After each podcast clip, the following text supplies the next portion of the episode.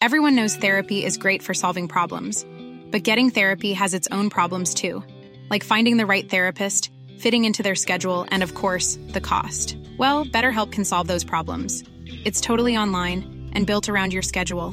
It's surprisingly affordable too. Connect with a credentialed therapist by phone, video, or online chat, all from the comfort of your home. Visit betterhelp.com to learn more and save 10% on your first month. That's BetterHelp H E L P. 以下节目包含成人内容，请在家长指引下收听。欢迎收听文化土豆，我是易康糯米。今天是我们卡塞尔文献展日报的第二期，我们也打算录一期比较简短的节目，三十分钟。接着，昨天我们的第一期，其实呃回顾一下，我们介绍了一下卡塞尔文献展是一个什么东东，然后讲了一下如何观看卡塞尔文献展的攻略。接着分享了一下第一天我们的一些初步的感受。和我一起录音的是艺术有毒的主播。Sammy，Hello，Hello，大家好！哇，你开场好长啊。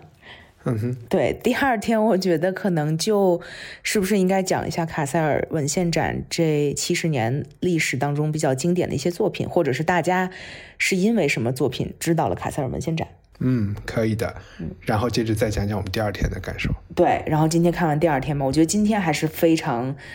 intense，对吧？这个这个看展的计划从早十点看到晚十点。像我们朋友说的，就是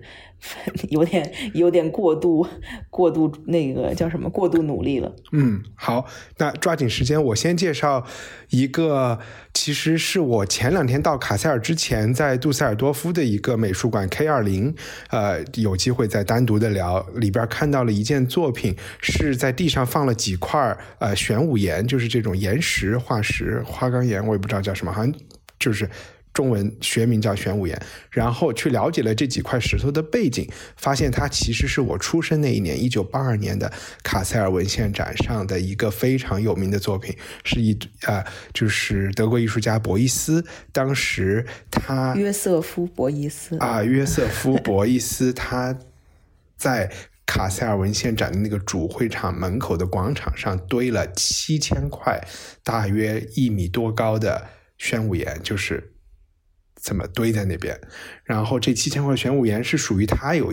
他那那一年呈现的一个作品，叫 City Forestation Not City Admin Administration，就是说我们要呃城市造林，而不是城市管理。大概 Admin 就是管城市治理吧。我们也知也也不是我们也知道，了解博伊斯的人可能知道他是挺讨厌官僚系统的。那。他的这个计划其实就是要花一定的时间，通过众筹的方式，在卡塞尔这个城市里种七千棵橡树啊，oak trees，然后在每一棵橡树的旁边会放，就是立一个这个立一个碑，就是这个玄武岩这个石头立在那个地方，然后他的这个项目，呃。你可以把它理解为大地艺术、雕塑，或者是一种什么生物的艺术，这都可以。他花了五年的时间，在一九八七年这个时候，博伊斯已经过世了。他的儿子在就是八七年的那一届，文应该是 document，可能是第八届之类的，我也忘了。种下了最后一棵，就是第七千棵这个橡树，完成了。这个长达五年的这个作品，其实他的这个植树计划，呃，也还散布到了全世界的一些其他地方。在纽约的人可能呃也有机会看到，在有有一条大街上，好像如果我记得不错，呃，可能是纽约有一个叫 Dia 什么 Foundation 的，嗯，一个这个一个这个艺术中心机构，然后他其实他们是一个这个七千橡树计划的一个大。呃，支持者他们当时捐了很多钱，所以他们也在他们的门口搞了五棵这个橡树吧。嗯，我是因为前两天就是说，像刚才说的，在杜塞看到了这个作品，但是我想，因为博伊斯的声望，他应该是和这个项目在卡塞尔留下了非常永久的这个记忆，而且在卡塞尔，我想八零后成长有很多家长，其实当年也给自己的小孩相当于捐了一棵树，嗯，这样的啊。所以，我我就觉得它又应该是很出名的一个项目，对吧？对，而且主场馆门口的那两棵就是当年栽下的嘛，所以它变成了永久的一个嗯作品，就陈列在那里。嗯，Sammy 为我们介绍一个对，我觉得可能最出名或者最被中国人熟知的，应该是二零零七年艾薇薇参加的那一届。呃，我觉得那也是，反正起码是让我知道了卡塞尔文献展这个东西。呃，因为艾薇薇那一年做的一个作品叫做《童话》，她就是邀请了一千零七啊不一千零一位中国人来卡塞尔。啊，结束了，就是来卡塞尔玩或者让他们干他你想干什么干什么。嗯，就是他就在网上，那时候已经是布洛布洛克时代了嘛，所以他就在他自己的 blog 上面招，就说他可以邀请。一千零一位人，大家可以随便来报名。大概反正媒体报道当时是说三四天就已经招满了，所以什么样子的人？包机酒、包签证这种啊，包机酒、签证，所有食宿全包。然后而且你来了以后，什么就对你没有任何要求，嗯，就你不需要工作，不需要表演，你就想干什么干什么，不需要有什么 output，对吧？啊，对对对，按照这个 硅谷的说话方式，就是对，不需要有任何输出啊。所以就很快的就招到了这些人，然后就来了卡塞尔。然后当然他也为了这件作品，就是为了这么多人住在这边嘛，然后所以也建了宿舍，然后也请了，就是啊还随行带了二十多个中国的工作人员，就包括。做饭呐，然后呢，清洁啊，就等等这些人，翻译啊，等等整理工作，还有包括就是这个作品最后是变成了一个纪录片，所以记录了就这一千零一个人是怎么来的，就是他们当时申请完了之后要经过。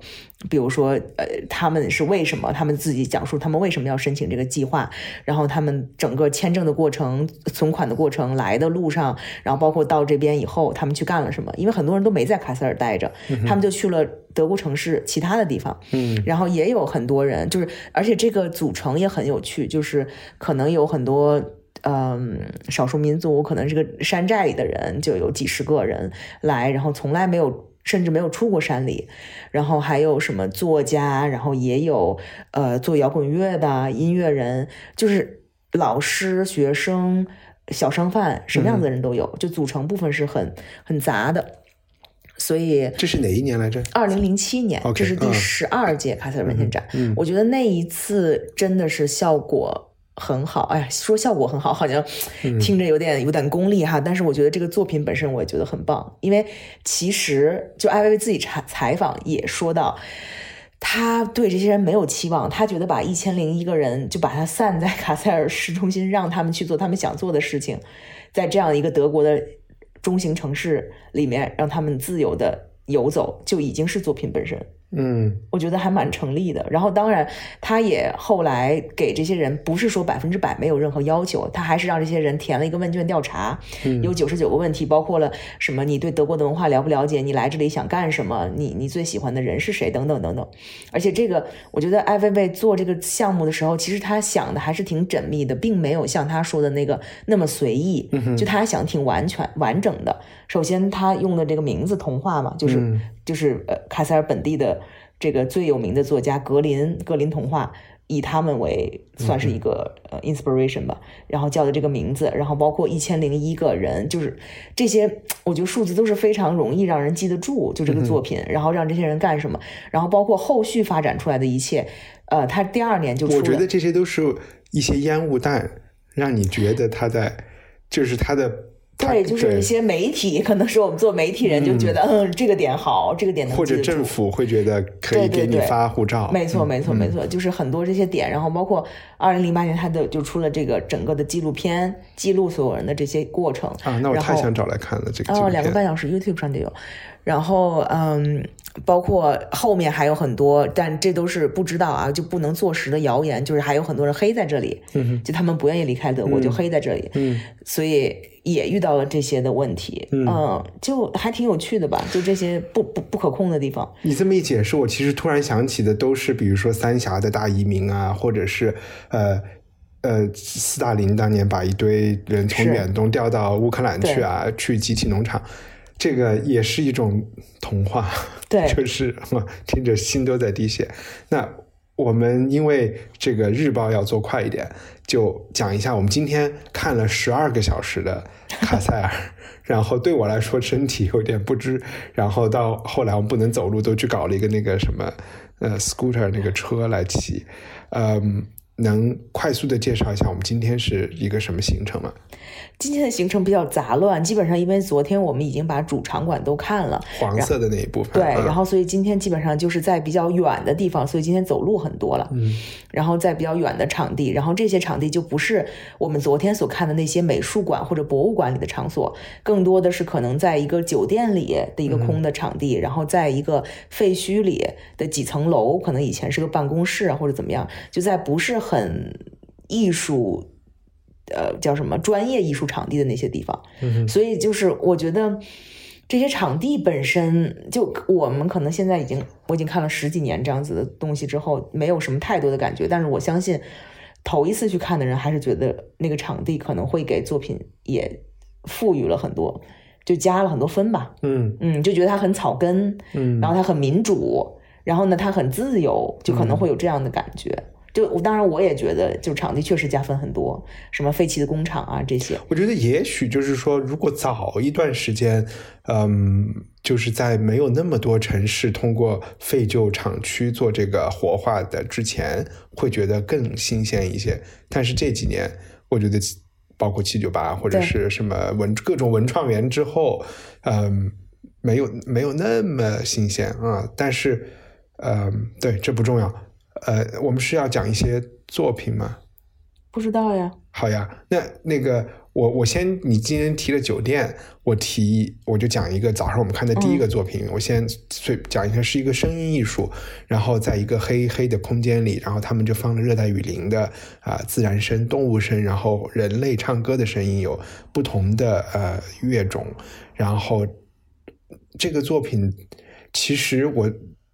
我就坐在里面黑黑的空间里，就一直因为是早上第一个作品，一直在做各种瑜伽和拉伸的动作，在地毯上坐着，特别的舒服，整个时间。然后我也不知道这是不是艺术家想达到的效果，但是对于早上看的第一个作品来说，我觉得是特别完美。而且可能是我们嗯就到目前为止看的唯一一个比较纯声音的作品。嗯，嗯是，嗯嗯而且今天其实看影像看的很多，当然我觉得有很大的一部分就是，首先在卡塞尔你会发现大家都很愿意看影像，就是很多影像大家都是从头看到尾，可能四十分钟。之类的还蛮长的，就大家都愿意看到看完。然后还有一个事情，我觉得特别逗的，就是你说的，就是大家真的走的太累了，大家会愿意想要坐下来休息一会儿，然后把这个影像看完。因为我们今天我不知道，我真真的记不住我们看了多少了，就是看我也想了一下这个问题，就是我觉得影像作品在这种这种马拉松的观看里面比较容易，是因为呃看盯着屏幕看是一个相对来说被动的东西。就是你即便是在开小差，你也觉得我在看，但是你如果是在看文献或者是看文字的解释，呃，甚至是看一些装置，你都我觉得那个要调动你的，你不能假装在看，嗯你看就在看，你没在用心看，你就什么都看不进去。所以影像可能就是容易一点。嗯嗯，要不讲几个我们今天看到的中国艺术家？我觉得在那之前，我想先讲一下，我今天是昨天还挺兴奋的嘛。嗯今天其实看到了很多比较失望的东西，就觉得它有点像一个就进行中或者是一个学生作业的作品，嗯还蛮多的。嗯嗯还有一些我觉得确实质量没有那么好的作品。嗯然后呢，我觉得当然也跟我们其实稍微聊了两句，就是所谓的我们的评判标准可能过于的系统化、学院化，或者更更更多的这种这是博物馆。对对对，然后可能对于这些作品的这个忍叫什么？耐受度不够，而且包括我们我们其实今天看的大部分作品，我觉得百分之九十九可能是呃来自于比如说东南亚、大洋洲、嗯。原住民，然后呃 LGBTIQ plus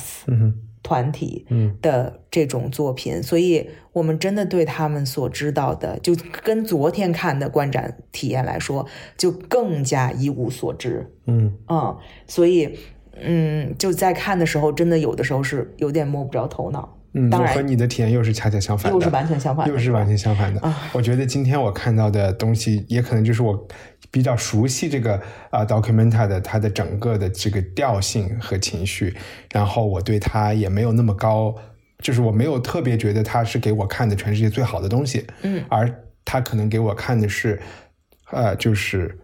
在卡塞尔这次聚集的这些东西，然后我我就觉得还还还挺好的，嗯，待会儿待会儿再说，要不我们先具体说作品吧，嗯。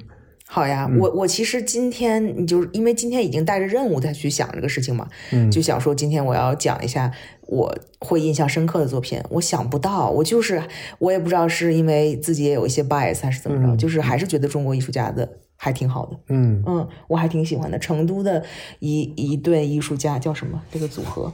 呃，陈建军、曹明浩，嗯，陈建军和曹明浩，对。嗯他们是来自于成都，但是他们做的东西，反正就是因为这次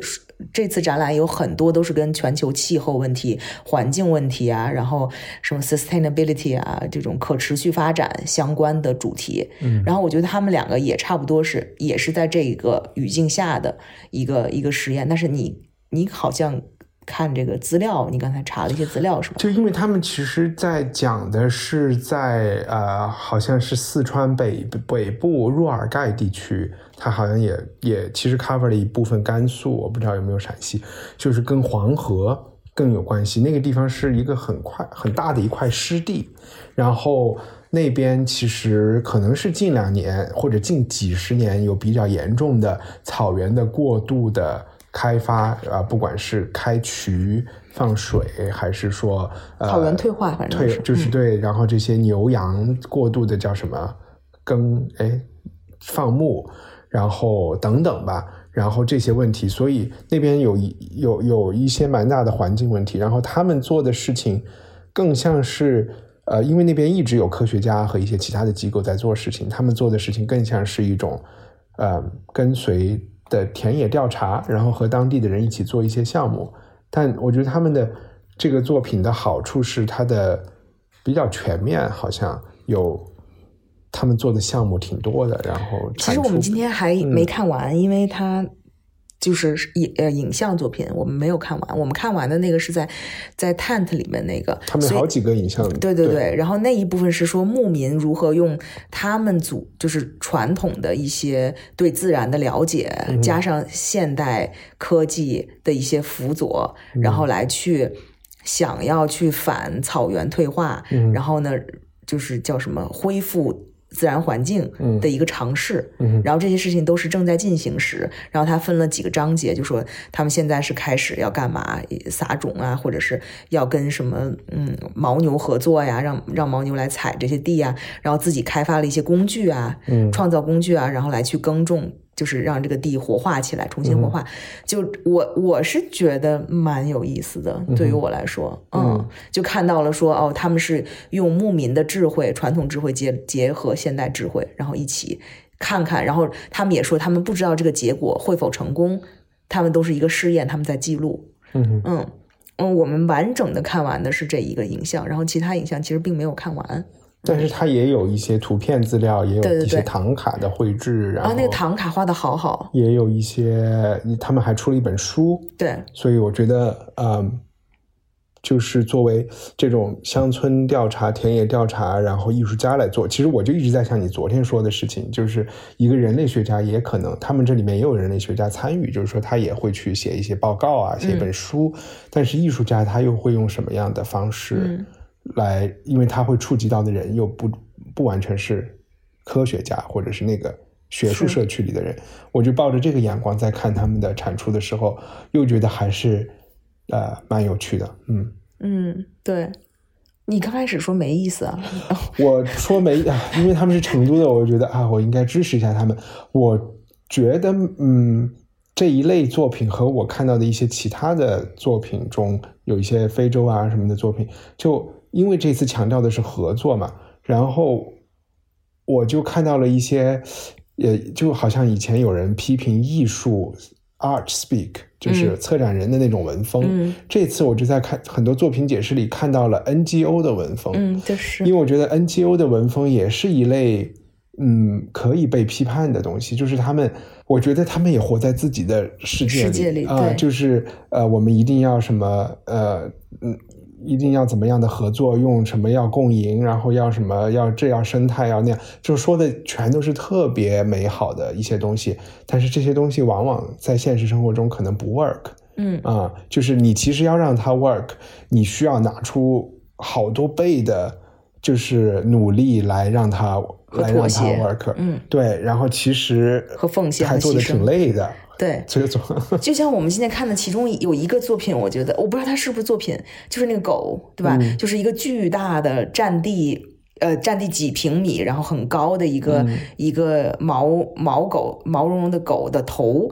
然后那个头本身是一个剧场的道具，嗯所以它其实而且是什么时候几二十年前之类的，我也忘了。然后呢，它有被重复的使用过，我也不知道为什么这个头这个呃这个狗头就一直被保留下来，而且变成了一个好像大家觉得对，就是做的挺好的，所以可能不舍得把它拆弃。然后结果今天在现场就看到了一个，就刚你刚才说的 NGO Speak，就是他们说这个作品他们现在。这个狗头实在是没有地方去了，嗯他们现在需要有人去领养它。嗯写的特别好看，就是 looking for adoption，对吧？然后结果呢，那个 adoption 的条件就是你要符合一二三四五六七八九十一直到二十条吧，可能。嗯哦，这个二十条对，就是可以愿意去接受他的人的要求是有点过度的高。嗯，对嗯，，你首先你不能自我感觉特别良好，你不能拆除，然后那些狗。呃，狗毛要时常去保养它，对吧？然后它因为它里面是有结构的，它是一个空的狗头，所以你要保证它的结构完整，然后它要怎么样怎么样的处理环境，然后它不能被拆解，然后不能在任何商业用途当中使用，然后如果使用的话，所得必须要捐献给这个机构某一个机构。你只你拿到了它以后，你不但没有任何的，你不可以用它，你还要保存它，你还要保护它，你还要修复它，然后还要永让它永远存你说在。是不是？其实这是一个，这是一个 ironic 的作品本身，不是，我觉得不不是，嗯我觉得他们是很认真的在在在说这件事情。当我看到那么多条的时候，我就觉得为什么？就是为什么有人要、想要去看了这个，想要去领养这个狗头？其实我们说说到这个，其实有点搞不懂 irony 中文是什么，就是说反话或者是反讽反讽。昨天有一个作品，就是《蜜蜂道》那个作品，就是用现在的这种共治的这个呃 blockchain 区块链共治的这种 DeFi 的一些。如果你听不懂我在说什么也没有关系，就反正 他们听得懂就能明白。来管理，他们想邀请人类和卡塞尔的蜜蜂一起建立一个 DAO 的币，然后呢来共治，是为了帮助蜜蜂活得更好。它是一个装置加上文字的展览解释。我看的时候也一直在想，他是在对讽这个刺对 这件事情，就是呃讽刺区块链还还是是在认真的啊？这这有有可能是艺术的美妙之处。嗯，嗯，还有别的中国作呃艺术家的作品吗？菠萝河，啊，你讲一讲。菠萝河其实我并不太了解广州的，但是我知道是跟广州比较，就是在地很活跃的一些艺术团体和艺术个人一起做的一个什么空间之类的。OK，然后呢，呃，所以就有里面其中有一些成员我是认识的，所以大概对他们是会产生出什么样的作品有一定的预期。嗯他们作品我是没有见过的。首先，你是走走进了一个好像中餐厅的一个设置，然后墙上有一些呃视频作品，然后包括墙纸啊，包括每一个就是中餐厅桌子跟桌布啊桌布，然后桌子跟桌子之间的一些隔挡、屏风都是绘画作品啊。反正他们就是是很用心的，就是营造的那个氛围，我觉得是非常是我想象当中广州这个艺术群体会做的东西。然后影像作品算是茶餐厅，广东茶餐厅嗯，或者是食堂，食堂，嗯然后。呃，这个这个作品我觉得也肯定是很有意思，但是我们时间有限，没有看完。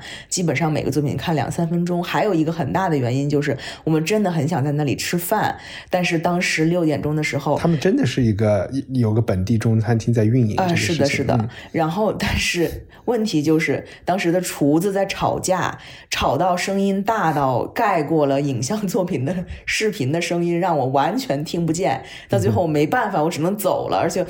其实我们在那里停留了十分钟，一个东北厨子对吧？不是一个广州，对对，一个广州，还有一个哪里我不太清楚。嗯，然后我就觉得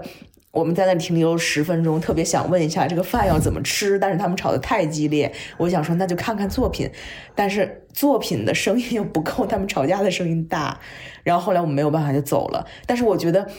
这个事情的发生。也还挺有趣的，是。然后我想跟 波罗河的这个成员他们说的时候，他们应该也会觉得挺有挺有意思的，应该应该被记录一下。对，因为我觉得你做一个作品，你去你你要把它放在一个。环境里，然后你还要邀请一些合作伙伴，嗯，它就会发生这些事情，对，就挺好的，挺好的。所以这个这个这个作品或者这个作品所在地，我想明天会不会辱华？天，想明天再跑步再去看一下，嗯嗯，那个那个作那那个作品，我觉得也很有趣。OK，呃，我有一个特别喜欢的，今天。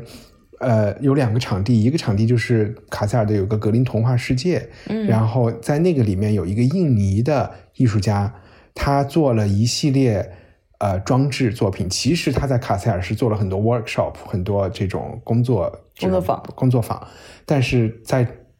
这个场地展览的是他的工作坊的一些成果，这些呃用。呃，东南亚常见的塑料颜色很很多的，就不同鲜艳的塑料的刀叉呀，什么到浇花的壶啊，什么洗菜的箩盆呢？盆呢？这些东西做的装置，然后这些装置又不仅仅是好看或者是取巧，它好好像还有一些现实意义，比如说它用好不同大小的这种漏盆和不漏的盆子，呃。做了一个地球的模型，好像有地壳、地表、地心什么地核，然后还有一些，嗯，还有一些会动的装置，有有一只乌龟，然后乌龟背着一大群这种小黄鸭，然后在一个呃连着马达在翻滚的一个什么蓝色的惊涛骇浪中游泳。这个作品的名字叫呃，你要不要去帮这些志愿者？好像是要去发动你去帮忙，反正我觉得他的，嗯，我还挺喜欢的，就是，呃，他的那个意思，他有一个很直接的意思，但是那个东西本身又很美，然后它的比较巧妙吧，啊，我觉得就是，嗯，比较 witty，怎么翻译啊？嗯嗯，对，但是那个我觉得塑料太多了，我当时看的时候我就觉得天呐，这个也太不环保了。但是我觉得，因为在东南亚，他们盛产石油，然后塑料是他们生活中最便宜的东西，所以相比之下，如果他不去用这个，他去找一样别的东西，嗯，可能。我明白你意思啊，其实是一个最 efficient、最有效的方式。日常取材嘛，对，嗯嗯，时间不够了，我们快一点。好，嗯，我觉得还要说，就是平常就每一天，基本上卡塞尔都会有各种各样的工作坊呀，然后特殊放映活动啊，还有一些什么演讲啊，反正就各式各样的活动都有。然后只要你有票，你就都可以去参加，然后也不需要预约，直接 walk in 就行。然后今天我就想说，我们来三天，其实。还没有参加过这样的活动嘛，就想去一次，然后所以就选了一个电影的放映，呃，不是电影放，在电影院的影像作品的联映，应该是大概时长一个半小时，总共放了四五个艺术家的吧，嗯，然后我不知道，我这个是参参加的，可能也将是我们这一次唯一参加的这种这种活动，啊，很失望，就是，嗯，他可能他好像你刚才说的每天是不一样的片表，嗯。所以就是感觉那个让我看到了很多有点像学生作业的，嗯，然后但是我看当时他们放的时候，只是有一个一个图嘛，就是一个片里的截图，然后和一个介绍的时候，我是觉得哇，这肯定很有意思。结果一看的时候，有一个片子我睡了三次，嗯，就越南的那个是吗？对，睡了三次。所以我觉得，其实那个片子从技术上拍摄和音效。呃，调色上都是最，我觉得最呃专业的。啊屁了！你还说那个都是什么素材？他说这些素，对，你说这些素材都没剪，就是剪辑，就是内容剪辑上有有有很大的问题。对，OK OK。然后我其实对今天晚上的那个放映没觉得还 average，我觉得和我整体看到的其他东西是一个比较一致的感受。我觉得有的时候就是说。叫什么放低心态，或者是放松心态，就是说，呃，你看一个作品，特别是影像的时候，或者是没有那么强叙事的时候，它就是一个让你放飞，或者是放空，或者是联想的一个一个入口，不一定会去。啊，今天显得我好像 姿态很高，就不一定会去专门想说你有没有把一件事情说清楚，而是我通过这个入口自己突然想到了什么事情，好像也就也也是 OK 的。好呀，那我们明天还有大半天时间在卡塞尔，基本上是一整天，我觉得可以从十点看到四点半。对，不知道明天再跟大家分享一些啥，欢迎收听我们的卡塞尔文献日报二，拜拜。Planning for your next trip?